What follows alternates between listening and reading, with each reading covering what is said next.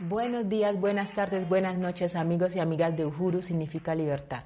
Donde quiera que sea que se encuentren les envío mucho amor y mucha fuerza, sobre todo a mis hermanos y hermanas compatriotas eh, de nuestro amado país, Colombia, que en, estos momentos se encuentra eh, debatiéndose eh, en una coyuntura determinante para su futuro. A principios del mes de abril, el entonces ministro de Hacienda y Crédito Público, Alberto Carrasquilla, tuvo la mala fortuna de participar en una entrevista con la también ex periodista Vicky Dávila para hablar de la reforma tributaria que él venía liderando desde su cartera. Ella, sin saber lo que estaba a punto de desatar, le preguntó que cuánto costaba una docena de huevos, a lo que el ministro, totalmente ignorante del valor de la canasta básica familiar del país al que él le administra la plata, contestó que 1.800 pesos. 1.800 pesos. Esto, señores y señoras, como pasó por allá en 1810, en los albores del proceso independentista de lo que era en ese entonces el virreinato de la Nueva Granada, fue la gota que derramó el vaso. El florero de Llorente versión punto 2, dijeron muchos en redes o si queremos llamar las cosas por su nombre, simplemente podemos decir que fue la huevonada de Carrasquilla. Fue así como el pueblo colombiano se convocó a sí mismo a un paro nacional que inició el 28 de abril y que 13 días después sigue tan vigente como el primer día a pesar de que el presidente de Colombia ordenó al Senado de la República retirar la reforma cuatro días después de iniciado el paro y a pesar de que como acto seguido el, ministro Carrasquilla renunció a su cargo, también a pesar de la brutalidad y la violencia de la fuerza pública apoyada por hombres civiles armados que dicen ser ciudadanos de bien, pero que todos sabemos son paramilitares, a pesar de que esa violencia se ha cobrado ya decenas de vidas y ha dejado cientos de heridos y desaparecidos en las marchas, así como muchas denuncias de abuso sexual, eh, cometidos por la Policía Nacional contra los cuerpos de las mujeres marchantes, eh, el pueblo colombiano a lo largo y ancho del país, a lo largo y ancho del territorio nacional, no se detiene y las manifestaciones cada día crecen y crecen más. Pero ¿por qué está sucediendo todo esto? ¿A qué se debe este fenómeno que no muchos logran comprender y algunos otros simplemente no quieren hacerlo? En este episodio trataremos de dar una explicación que no será la única, pero que por lo menos tendrá algo de verdad. Al grito de El pueblo no se rinde carajo y vamos pueblo carajo, grito de dignidad que se escuchó por primera vez en Buenaventura en el 2016, millones de colombianos salimos a las calles el pasado 28 de abril para protestar en contra de la reforma tributaria propuesta por el gobierno de Iván Duque. Una reforma eh, que no resistió ningún análisis económico en materia de regresividad de los derechos fundamentales que garantizan la vida digna del pueblo colombiano. Ya muchos analistas se han referido ampliamente a esto, por lo que no ahondaremos en ello. Simplemente insistiremos en que la reforma propuesta demostró lo desconectado que está el gobierno de Duque de la realidad del pueblo colombiano, de lo poco empático que es este gobierno con la situación de pobreza que se ha agravado en el país en el marco de la pandemia y que ha hecho que muchas personas de clase media que perdieron eh, su trabajo y, sus formas de ingreso monetario eh, hayan entrado a engrosar esa, esa amplia eh, cifra de pobreza que, que, representa Colombia. Según el DANE, el año pasado 42.5, el 42.5 de la población nacional eh, estuvo en condición de pobreza, con relación a la misma cifra, con relación al año 2019 que era de 35.7%. Es decir, casi la mitad del pueblo colombiano hoy día, según las cifras del DANES, es considerado pobre. Y en ese marco, y en ese marco, el gobierno Iván Duque propuso una reforma tributaria. Aquí justamente está la razón del enojo y es que molesta mucho que mientras el Departamento Administrativo Nacional de Estadísticas dice que en Colombia creció la pobreza, el gobierno, al gobierno nacional se le ocurra grabar a la población de clase media y baja con más impuestos. Esto es absurdo.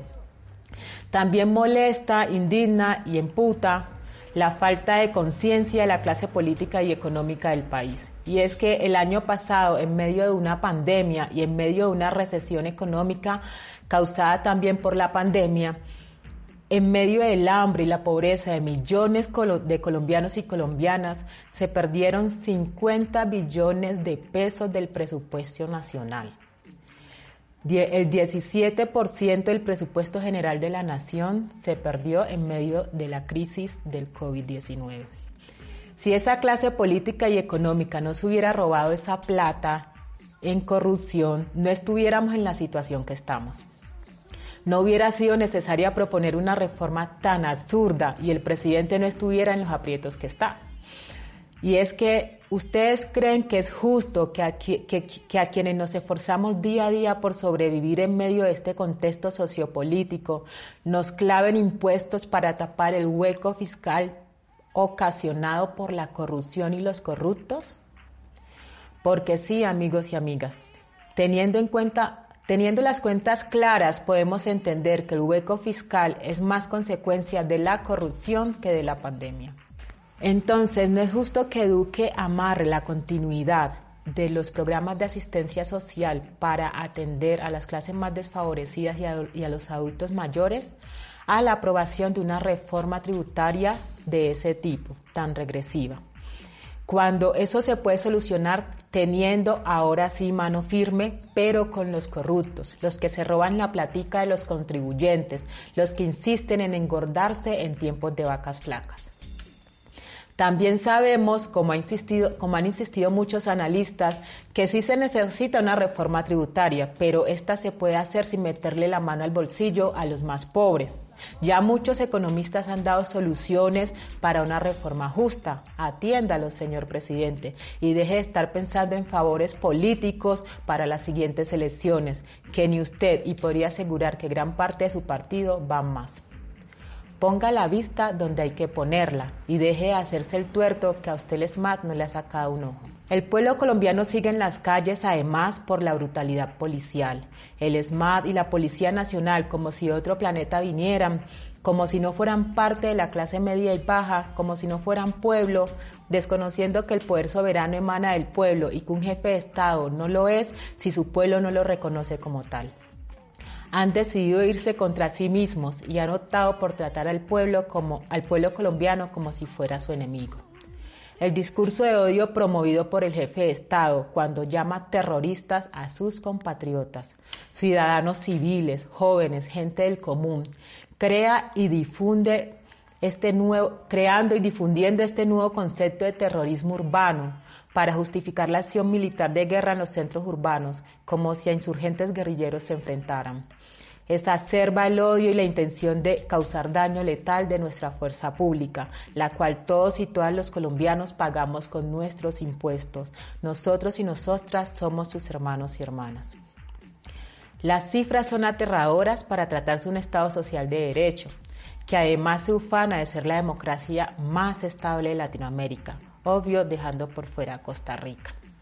Según el informe conjunto presentado entre la ONG de defensora de derechos humanos Temblores y el Instituto de Estudios para el Desarrollo de Paz Paz, entre el 28 de abril y el 8 de mayo, en el marco de la protesta y el paro nacional, van 47 personas asesinadas, 548 personas desaparecidas, 278 agresiones, 12 casos de violencia sexual, 28 víctimas heridas en los ojos y 1.876 hechos violentos en general.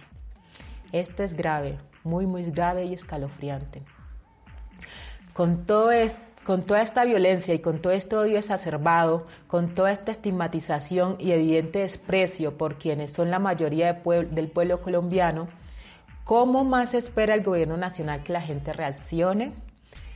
que repartan flores mientras les dan bala? Es muy ingenuo creer que la gente va a reaccionar pasivamente cuando los están tratando de forma agresiva. Y es que, señor presidente, señores generales de la fuerza pública, dejen de ordenar a los policías, soldados y escuadrones del SMAT que nos traten como terroristas y delincuentes. Dejen de sembrar odio si no quieren cosechar odio. Dejen de sembrar desprecio si no quieren ser despreciados por el pueblo colombiano. Este mensaje va para el pueblo colombiano. en los campos, en las ciudades, a los jóvenes, a los adultos, a los abuelos y abuelas, a los mestizos, a los negros, indígenas, campesinos y campesinas, trabajadores y trabajadoras urbanas, hombres y mujeres, a todos y todas. Es hora de que tomemos el control de la situación en nuestras manos. Si queremos tener un país más justo e igualitario, debemos elegir a gobernantes y representantes que sean justos, que sean respetuosos y que sean responsables. No podemos seguir vendiendo, regalando nuestro voto. No podemos seguir votando por el que nos diga Uribe. Tenemos que ser sujetos y sujetas políticas consecuentes y conscientes, responsables con nuestro futuro y el de nuestros hijos e hijas. Mientras no asumamos nuestra responsabilidad histórica, tendremos que seguir valiéndonos de las vías de hecho para reclamar lo que podríamos garantizar si todos votáramos a conciencia. Basta ya de idiotez política y en las próximas elecciones votemos a conciencia por tener un mejor país. Quiero también decirles que no se trata solo de las elecciones presidenciales. De hecho, las elecciones más importantes son las de Cámara y Senado.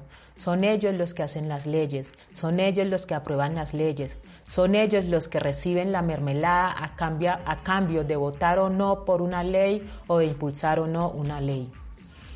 Son ellos los que tienen el poder de hacerle control político a todo el Ejecutivo, desde el presidente, los ministerios y hasta los órganos de control. Por favor, basta ya de regalar o vender el voto a esas aves de rapiña que están en el Congreso y que se enriquecen con la miseria del pueblo colombiano.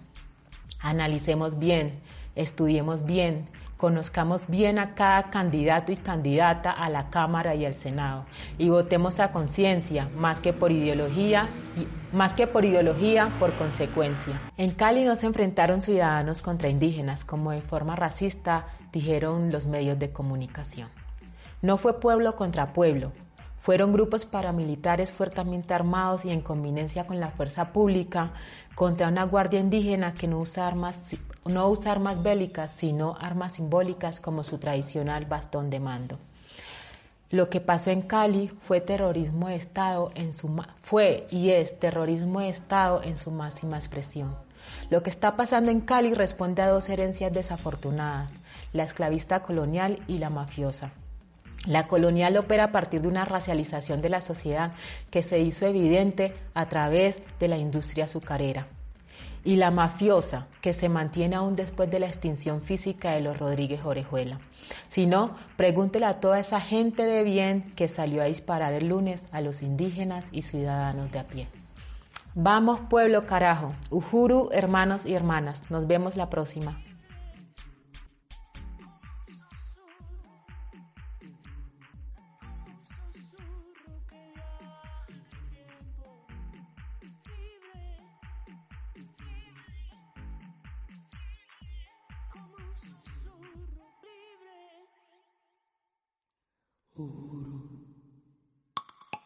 No olvides suscribirte a mi canal de YouTube, darle like a este video si te gustó y activar la campanita de notificaciones para que te enteres cada vez que subo nuevo contenido. También sígueme en todas mis redes sociales que aparecen aquí y háblale a tus amigos y amigas de este podcast. Uhuru, hermanos y hermanas, nos vemos la próxima.